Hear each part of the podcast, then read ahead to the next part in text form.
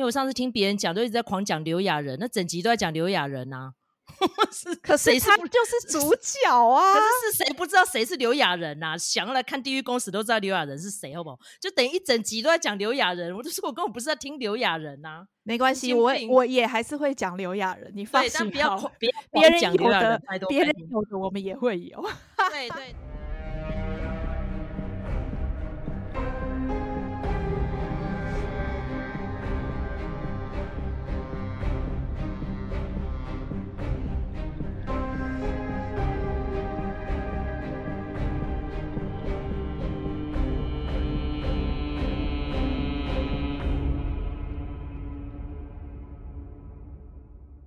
麦嫂表演剧，今天我们来讲，现在呃排行榜还在第一名哦。我刚刚上去看一下，哎，真的还是呢哈，《地狱公使》。那因为它的英文名字叫 Hellbound。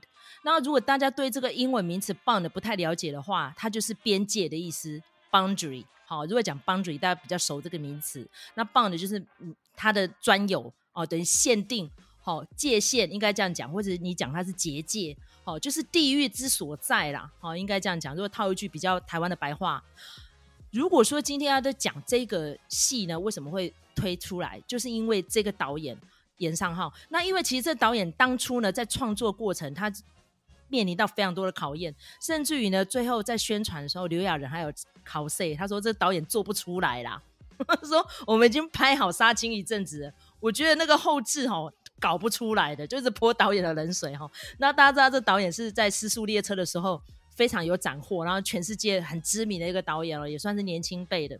所以呢，他当初在创作的时候，觉得再怎么样，这个疫情哈还没有整个结束之前，一定要让他推出，希望他可以再创那个鱿鱼游戏的佳绩。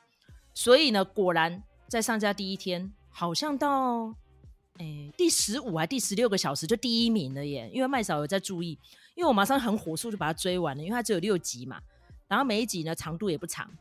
然后整个看的血脉喷张，你就是很容易一口气把它看完。然后麦嫂跟我几个朋友们说，哈，那时候刚上架是礼拜五嘛，那我想说我就睡饱一点，礼拜六一整天把它看完这样。果然我礼拜天我就发烧了，我就一整个拱形，然后我吞了两颗止痛药还压不下去。我想说我是入戏太深还是怎样？后来我就开始问我周边的人，哎，很多人没有办法一口气看完呢。光是第一集那个惨不忍睹的画面。造成他们心中就非常强大的阴影。那其实他的故事铺陈呢，也不复杂，就是在讲有一个莫名其妙的事件的发生。然后那个事件呢，就是会有三个非常巨大的人，然后从异次元跑来的。然后那个巨大程度就很像是米其林全部涂黑色，然后看起来身上都一块一块的，很像是那种嗯，我要怎么形容？那个《星际异攻队》里面那个石头人，对，就像那个样子啊，只是他们是黑色的。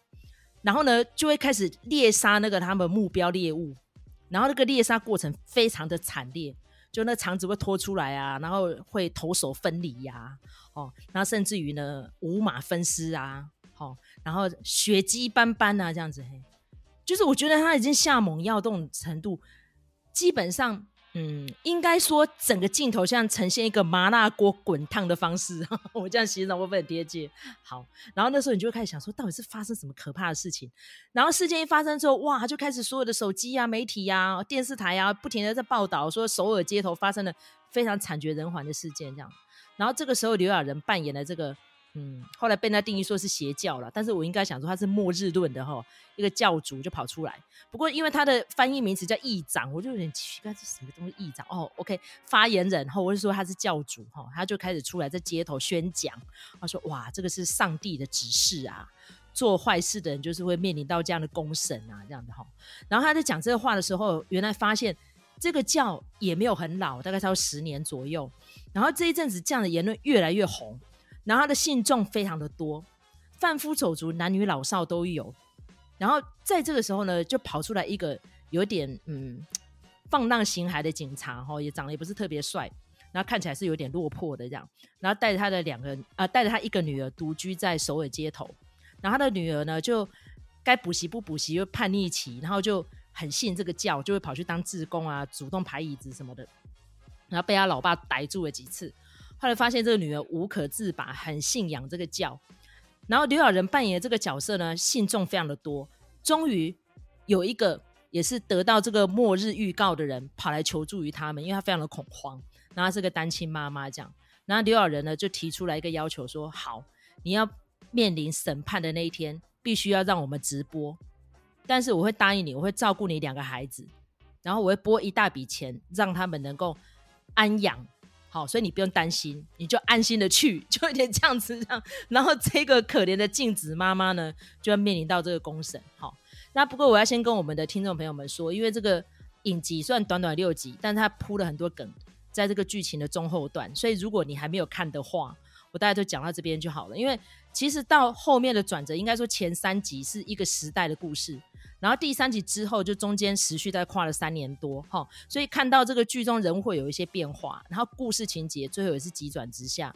但是要告诉大家，其实悬念真的很多。你看，像这个影集上架已经一阵子，都还在第一名，哇，那个讨论不断了。我看到那个 YouTube 上面非常多的网红都脑洞大开，做出一大堆假设，而且是世界各国的人都在开直播。然后就特写每个人观赏的时候的那种瞠目结舌的样子。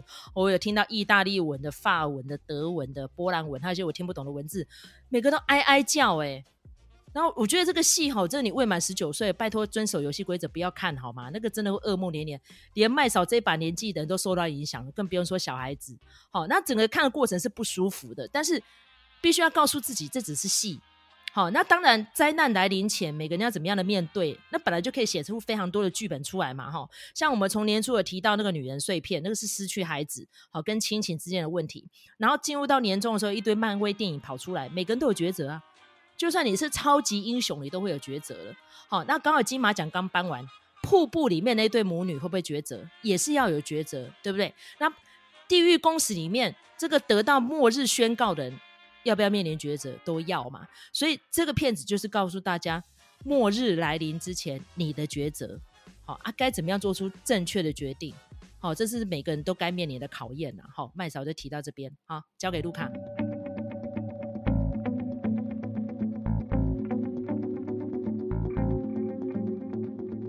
好，其实我也是呃听了这个麦嫂推荐，所以我才追看的哈。然后呢，我我可能比这个麦嫂还要快哈，我一个晚上就看完了，因为它就是真的很短。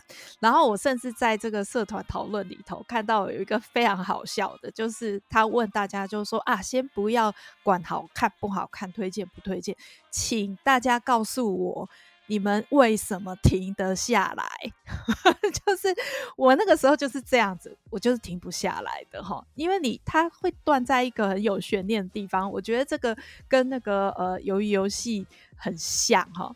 它就是呃，它就会停在一个你不知道下一下一刻会是什么样子哈。然后呢，你一定要追看下去，你才知道才能满足你的这个求知欲哈。那不知不觉就把它看完了哈。然后，另外我在看《地狱公使》的时候，就会让我想到我们之前看的这个呃呃《Sweet Home》，因为我觉得它的这个产制过程哈、哦，跟这个《Sweet Home》蛮接近的，就是说它都是用 Webtoon 改编的。那正好这个我们《地狱公使》的主创岩上浩呢，他其实就是 Webtoon 出身的人哈。哦那他那个时候，这个《失速列车》其实也是呃，也是跟这个 Webtoon 就是相互捆绑的一个创作，一个宇宙哈。因为我们长期在看韩剧的人，大家都知道，就是说韩剧就是有所谓的王牌导演，所谓的王牌编剧。好，这个编剧呢，就是至关重要的一点。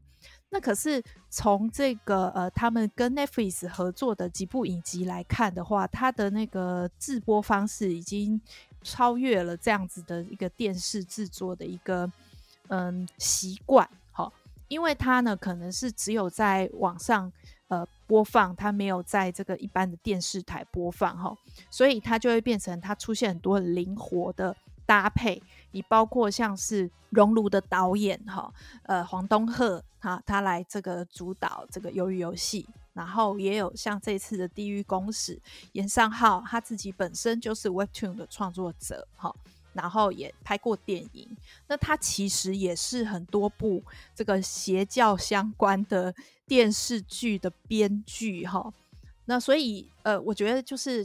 参与的身份越来越多元，然后呢，看起来也打破了一些职业别的一些呃呃限制哈。我觉得这部片子它虽然迅速的打破了这个鱿鱼游戏的记录，但是它也迅速的退烧，很多人就是呃纷纷弃剧哈。就是在于说，它跟 Sweet Home 一样，它有一些因果关系是说得不明不白的。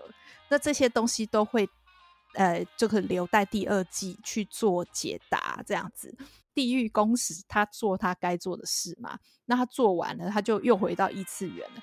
但是呢，更可怕的是这一些呃留在人世间的这些人，哈，呃，他这个里面就有一个呃新兴的这个族群叫剑族。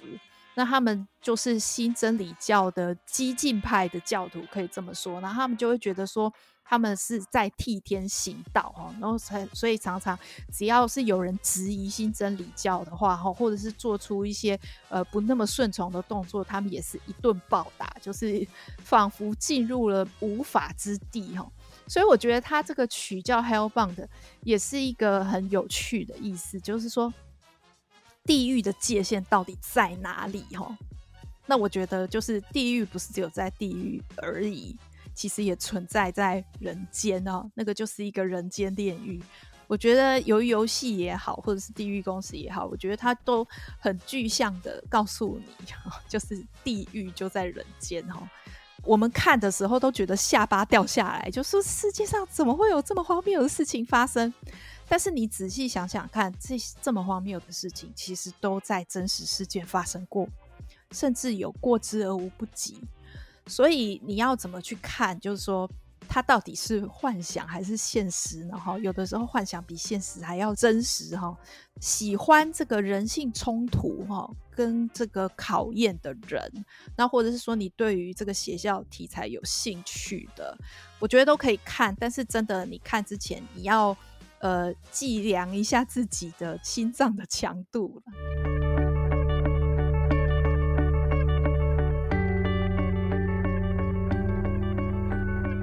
其实我觉得哈，韩国前阵子一直被批判就是邪教太多这件事情，因为这个疫情当中，大家知道跑出了蛮多事件的，那个他们都还在那边集体聚会啊，搞到那个疫情一一发不可收拾。所以，到底刘亚仁这个角色在里面，反映出来韩国当下社会有哪一些状况？哈，这个交给卢卡分析。再来呢，针对刘亚仁个人，他为什么挑选这个角色？大家知道他是韩国的天才演员嘛？好，年纪其实也没有很大，但是他已经得遍了所有的演技大奖了。哈，人家说他就是一个天才。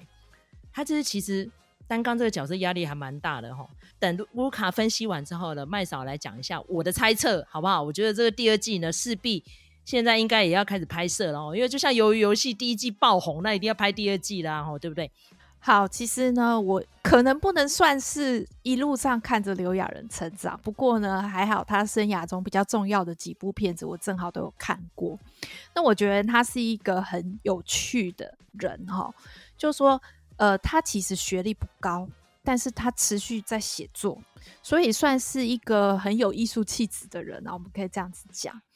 那他对于他的演员生涯是有经过深思熟虑的哈，所以他的这个事情也反映在他的选角上面。呃，他选的角色，我觉得都是可以恰如其分的表达出他不同演技的面相。比如说，他一开始的时候，就是因为年纪很小，然后长得也是一副嫩样，所以常常演一些那种青少年的角色。那后来呢，他就蓄胡。呃，去演了一个这个呃韩剧，也算是蛮重要韩剧，叫《陈军馆绯闻》。那后来也蛮受欢迎的，那所以就是成功的改变他的形象哈。他也曾经演在电影哦，演演了四道四子的那一个角色。我觉得他就是在电视跟电影都就是两面开弓啦。年轻的演员其实很少人能做到这样子哈，所以我觉得他就是算是蛮厉害。那你如果要用有天分来形容，我觉得也不是不行。但是事实上他自己本身也蛮努力的。我还蛮推荐大家去看他 Netflix 上面有另外一部呃连续剧叫做《芝加哥打字机》。那个你看了那个剧，你就可以知道他在选。角色的时候，他是真的有挑过的哈。那后来呢，他因为几件事情而受到争议哦，比如说像是他呃没有服兵役，那虽然他是被验退的，好的，也就是说他在体能体能上面可能有一些问题，所以导致不用当兵。可是呢，这个呃网民都觉得说啊，这就是韩国演艺圈一向的伎俩，就是说呃用各种方法逃避兵役，然后让他的演员生涯可以继续。但是呢，刘亚仁对这个呢，不当兵就不当兵，然后他也不会对这个做出什么道歉或者是谢罪什么的哈。所以那个时候一度就是网网民都是群起攻之。这个在这个韩国演艺圈来说，你心脏够强才可以不理会网民的这个呃批评哈。然后后来呢，他又在他的个人的 IG 上面，常常会有一些超越尺度的，比如说，呃，他说他要戒烟，他说我如果再戒烟不成哈，又吸烟的话，我就直播脱裤子哈。就是他其实是一个有点争议性的人，然后乃至于他后来就是大方的公开晒爱哈，而且是对象是一个男性的艺术家。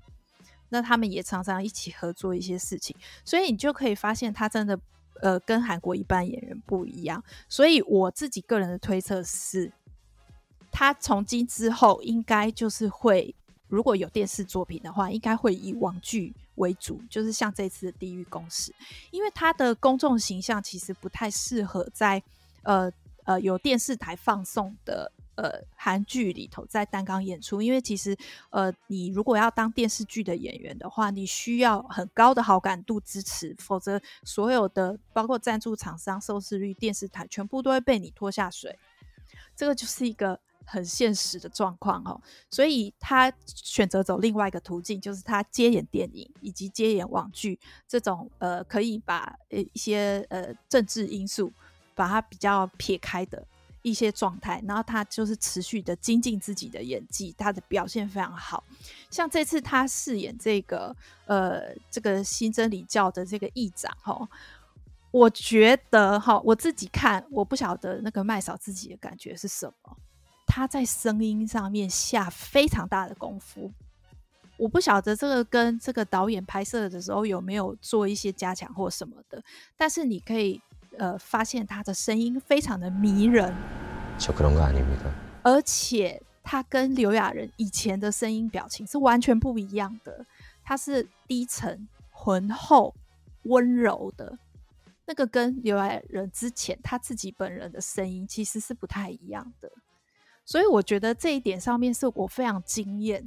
虽然说他的戏份，呃，不是不总的算起来并不是很多，但是呢，他。的确是起到一个非常关键的作用。你要如何让人相信这些看似荒谬的事情，然后其实是神的安排？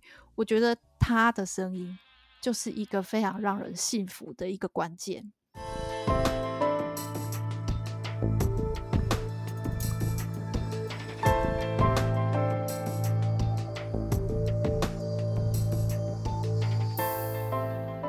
好，那。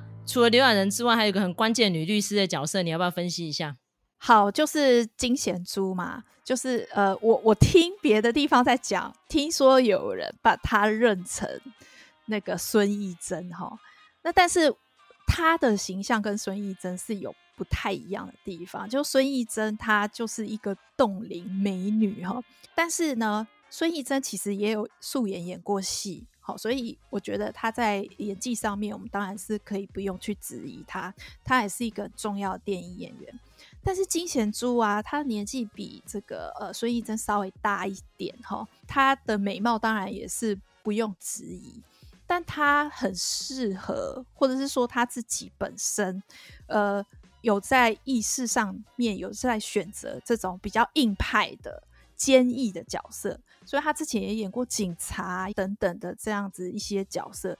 这一次的这个律师，这个也是他演过很多次的一个角色哈。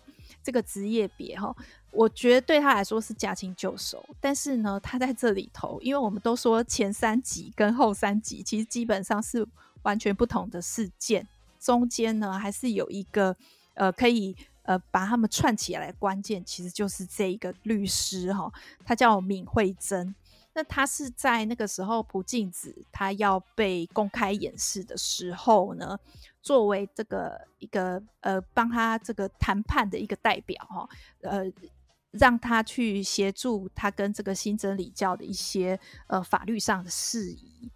所以他等于是非常近身的去看到这个朴静子跟新真理教的这个议长他们互动的一些过程哈，所以他也很清楚知道，就是说，呃，朴静子他并不是什么就是他们讲的恶人，但是呢，朴静子他就是过去是还算是清白的，然后甚至是有一点好像辛苦的度日哈，这样子的人会有什么罪大恶极的事情呢？哈？那所以他等于是第一线的看到这个新真理教所讲的这一套的教育，它里头的一些漏洞哈。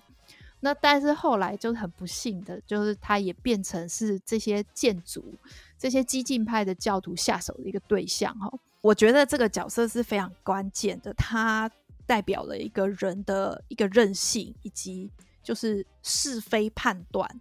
这件事情，因为我们其实大部分的人都是比较属于盲从的，那但是他或许是因为他呃身身为律师，所以他可以更冷静的去看这件事情，然后而且他又在第一线，他是最靠近这个被掩饰的这个受害者的身边，所以他呃很清楚这一套呃这一套系统。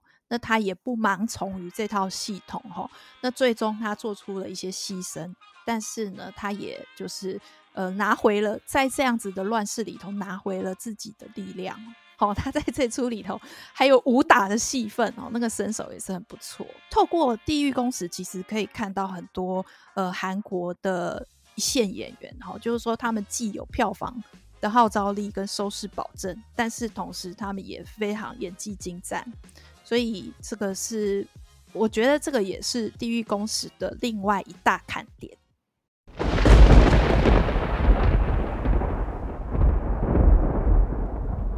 基本上呢，我觉得悬念太多了。我们现在哦，时间开放出来，我们要直接爆梗了哈。所以，如果今天还没有把整个影集追完的人哦，这边先暂停一下，先把影集看完之后再回来接着听哦。我想要发出几个问题哈。那也希望说我们的听众朋友们能够踊跃来跟我们做回馈哦。第一个问题，我想要问的是这样子，就是他为什么挑选婴儿来做这个被审判的对象哦？是不是要颠覆所有曾经看过类似作品的人的一个预设立场？就是大家其实知道从小到大看过的一些影片，绝对不杀小孩，好，老人也不太杀。结果你看，竟然是婴儿哎，就是故意的下猛药啦。那当然，最后这个婴儿的下场，如果我们有看就知道，就是他父母用最纯真的爱来守护这个婴儿，所以这婴儿幸存下来，然后最后也是没有杀了婴儿。从此之后就诞生了哈利波特。我看那我看那个地方的时候，我就是真的想到哈利波特。其实应该是有有类似啦，就是其实这样子的情节都会一再复制嘛，就是那个幸存婴儿就是 chosen one，对不对哈？最后被律师救走了，所以这婴儿在第二季会有什么样的突出表现吗？是不是？二十年后这样，然后婴儿来绝地大复仇。那还有就是他为什么要设定这三个人莫名其妙从异次元空间，然后来这边摧毁那个被审判的人？他怎么挑选的？有没有逻辑可言？因为现在其实是蛮多人都在讨论，因为那个漫画本身他还在画嘛，作者还没有告诉大家他的故事要把大家带去哪里。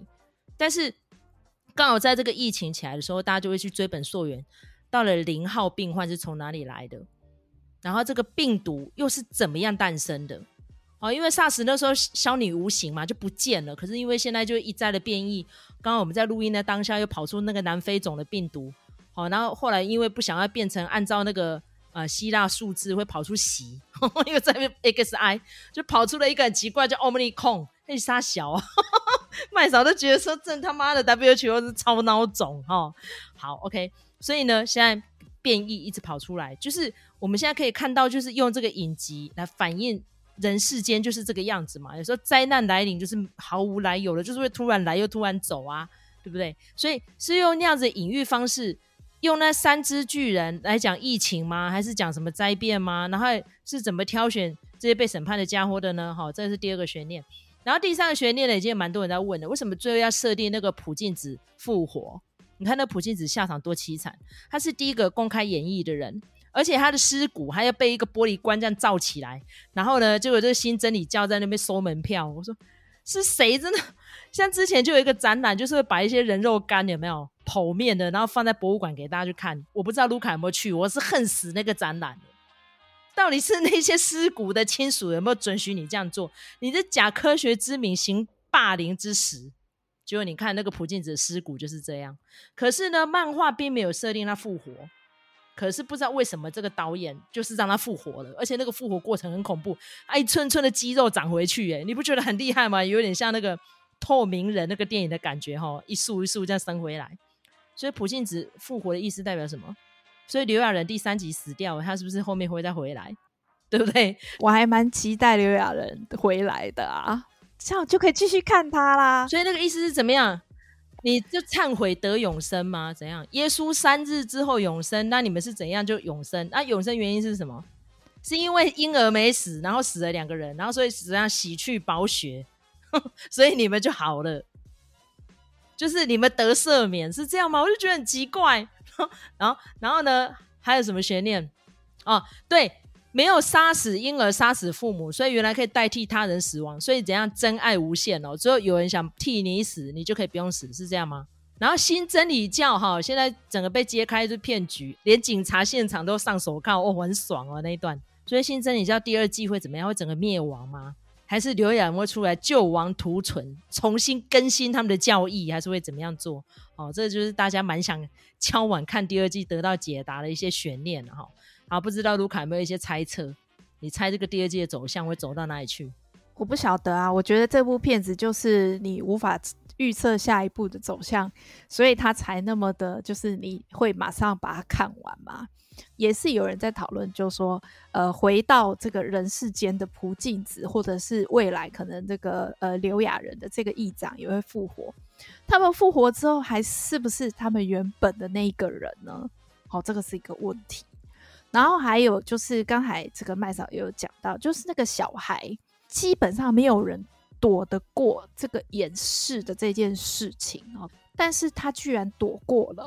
然后那三个人也回到异次元了，他们都呃，如果我们按照之前的逻辑，他们不是应该会确保他死亡为止吗？哈，那结果呃，居然他们就头也不回的就回到异次元了哈。连续剧里头，他只是口头上提到，就是说世界各地都有这样子的演示过程。那这些世界各地有没有发展出他们自己的邪教呢？哈，然后或者是说，他们对于这一个呃呃殊途所说的天灾，好，他们到底是怎么诠释的？这个也是一个问问题所在，他们就有些人就说啊，下一季该不会这个到国外去出外景吧？哎，我也是非常期待哈。然后再来就是说，呃，就像你讲的，就是说这个小孩存活下来小孩，他会变怎么样呢？他是会变成保罗亚崔迪哈？这到底是真的还是假的救世主哈？那我觉得有的时候在看这个《地狱公使》的时候，就会觉得说。有一些现象哈，可能是随机发生的，可是人呢，就是一定要把它用一个秩序跟逻辑去解释，这个是呃人类自己造的地狱啦。你如果把它想成是一个突发的事情，是一个意外的话，那不就好了吗？吼，你也不会想那么多了，然后还要去赎罪，还要干嘛的？那结果搞到现在这样子，我觉得真理教呢，新真理教它其实是一个快速崛起的这个霸权嘛，哈，这个感觉就是是一个宗教恐怖组织。诶，结果它倒了，哦，他如果说这个骗局被人家发现，然后他也失去控制力，那这个没有秩序的世界又会变成什么样子呢？我觉得搞不好会变得更乱啊。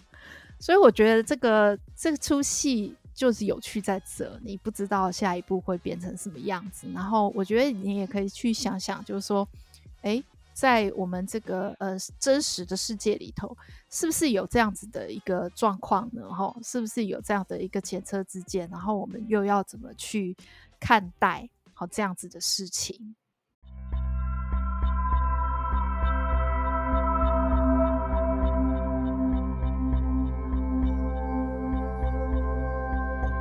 那其实呢，麦嫂要讲一个我的观察了哈，在这个疫情当中，蛮多宗教都衍生出一些很奇怪的末世论，哦，叫大家不要去打疫苗啦，叫大家要去面对末日来临啦，叫大家要去检讨一下中共共机为什么会打过来台湾哦。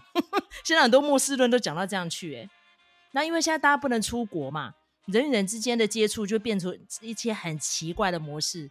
哦，可能在网络上就听一大堆那种异端邪说啦，哈，一天到晚在捕风捉影啊，哈，像我们刚刚提到这个股票乱涨啊，没来由、没逻辑、没头绪，哈，然后一大堆恐怖跟那个危机论一面一面袭过来，哈，光是那个呃菜价不停的在上涨，其实我们没有天灾耶，冬天也没有特别冷啊，为什么会上涨？那都是预期心理嘛，好，所以基本上呢，我觉得这个戏。算是末日警钟啦，就是其实很多恐惧都是自己油然而生的。你看，像里面一些深信不疑的人，那些贱畜，其中有几个都是得到末日宣言了。而且我觉得最可怜是那个刘亚仁，他宣言是二十年前呢。你看这二十年怎么活啊？很可怕。有的人宣言是几分钟后、几秒钟后，那有的是要几十年呢。要是我宁可选两分钟后，对不对？我就不用整天悬念二十年。所以我觉得。就莫名其妙，你懂我意思吗？比如说像是之前韩国片哦，像麦嫂年初很喜欢看的一个叫《冒死》，好窥探，里面就有讲到那个 DNA 检测出来，这个孩子长大就变杀人魔，是不是？现在先把他干掉。可是问题是他还没长大哎、那你能悬念说哦，这个人二十年后就是会干坏事，所以现在干脆死一死好了。结果你看它里面竟然有提早决定结束自己生命的人，连灵魂都抓出来编呢、所以你是躲不掉的。所以才会变成一些末世者会一直讲一直讲，然后就用这个中饱私囊啊，树立权威啊。我觉得不会把他们全部打为邪教啦，但是我说那就是异端邪说。他们好像自己可以衍生出一套理论，然后就要你深信不疑。不一定是宗教哦，科学有时候也会这样。你看现在针对疫苗有效没效，该怎么施打，可不可以混打，隔多久才打，免疫力可以怎么样？就是各种说法，但是我们不是那个学科的人，我们不懂啊。我们是不是听信专家的？可是这个专家是不是在专门欺骗人家？所以有时候是不是就在要赌？所以整个看完你会有非常多的悬念跟一些怀疑啦。那我觉得怀疑论者也没什么不好嘛。很多宗教都是借由人的绝望跟恐惧衍生出来的啊。你看那么多宗教经典不都是这样吗？因为你想要知道为什么嘛，想要知道为什么，是不是就会跑出一套理论？那跑出一套理论，以人类浅薄的思想，是不是就会去造神？你看，像那个刘亚仁在里面也是肉体之身，洗干搞嘛，写爱戏呀。可是他就避免让人家知道其实伊嘛戏呀，对不？他在想办法去掩盖嘛，他才会有那个神格化，才能够让他的教会去买一栋大楼，一整栋都是他们家。你看多爽！一个一波送掉，就送掉熬着嘞，对不对？怎么说？本身那个牧师本来住在铁皮屋啊，凄惨没，对不对？接棒之后过多嗨，佛家讲的啦，就一念天堂，一念地狱。其实当初我在听一些佛学课的时候，我就问我们导师说：“那如果今天佛祖是慈悲，怎么还会弄地狱给我们？”然后我们老师给我们一句话：“你以为地狱是佛祖造的，人类自己造的？因为你想不透，放不下啊，想不透，放不下，你就一念地狱了，不是吗？”其实这个题目是讲起来很沉重。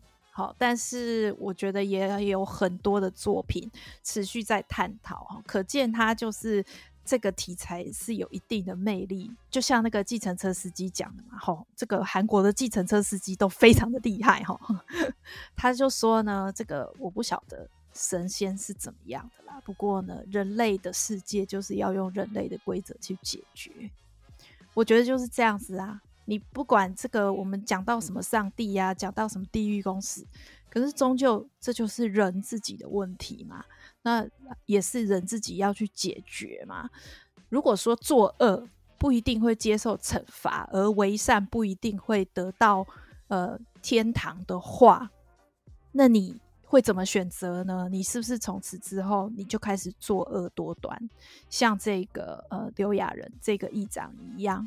哦，他说他从从来没有偷过，连一支铅笔都没有偷过。但是问题是，他最后创了这个新真理教的这个这个体系，害死多少人？所以他要说他自己是没有罪的嘛？他罪孽深重。为什么给他二十年的时间？就是知道他埋了一个种子，他就是一个坏人呐、啊。如果我们这是到头来讲的话。他不是自我预言实现吗？他把自己活成了一个坏人啊！要看你是怎么看的，人难免一死啊。那但是你要你要选择做好事，还是选择做坏事呢？选择是很重要的。又回到我们节目的主轴哈，其实一个戏剧会好看，就是看到里面呃这些主角们天人交战的过程啊哦。所以呢，我们最近在上那个编剧课，我们老师就讲一句话说：如果哈利波特决定不要去霍格华兹。所以这个戏是要看屁呀、啊，或是尼欧选择吃下蓝色药丸回去继续睡觉就好。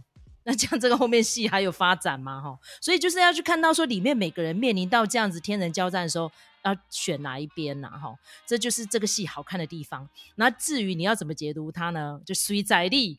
但是呢，我觉得要跟上这个话题，这六集短短的，一口气把它看完，绝对不会让你浪费时间。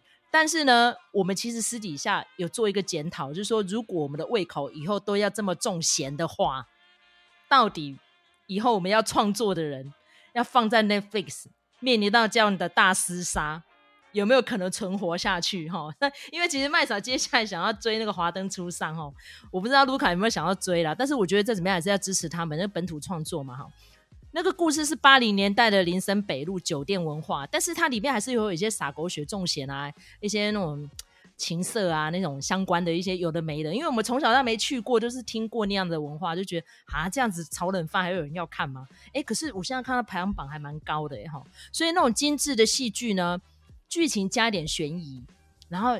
加一点三色星，大家还是很买单的哈。所以无论如何，好的创作，希望我们观众还是要继续支持啊哈。谢谢大家收听我们这集的节目。如果对我们的节目呢，觉得嗯还不错，有想留一些批评与指教的话，请你先订阅，按个赞。好，那你的批评指教呢，你就留言，那我们一定会一句一句非常诚恳的回复你的。然后希望大家继续支持我们的频道，也感谢收听。好，我是麦嫂，我是卢卡，下次见，拜拜，拜拜。